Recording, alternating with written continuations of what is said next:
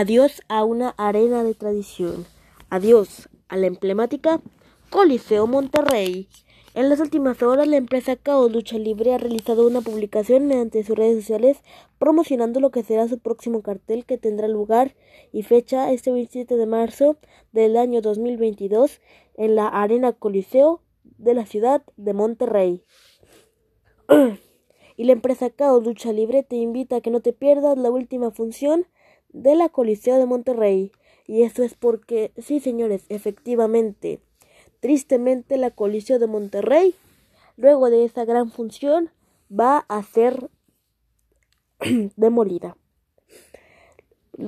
Pues ya que luego de 67 años de historia, se ha informado que la Coliseo de Monterrey va a ser demolida. Así es que aquí le daremos una gran despedida como se merece.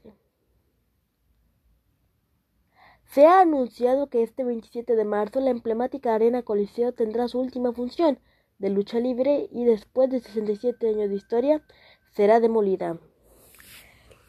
Eso fue lo que escribió la página de Facebook Colombia Monterrey. Hablar de la Coliseo de Monterrey es hablar de una arena de tradición que día con día nos llenaba ese hueco que necesitábamos de lucha libre. Y además ahí se llevaron a cabo momentos emblemáticos, como cuando la secta traicionó al cibernético. También ahí se llevó a cabo un homenaje para la leyenda viviente de la lucha libre, Mil Máscaras y Tinieblas, Claro que también ahí han pasado diversas leyendas, entre los cuales destacan Super Muñeco, Super Ratón, Super Pinocho, los mongoles chino, los dinamita, Máscara Sagrada, Rayo de Jalisco Junior y Octagón.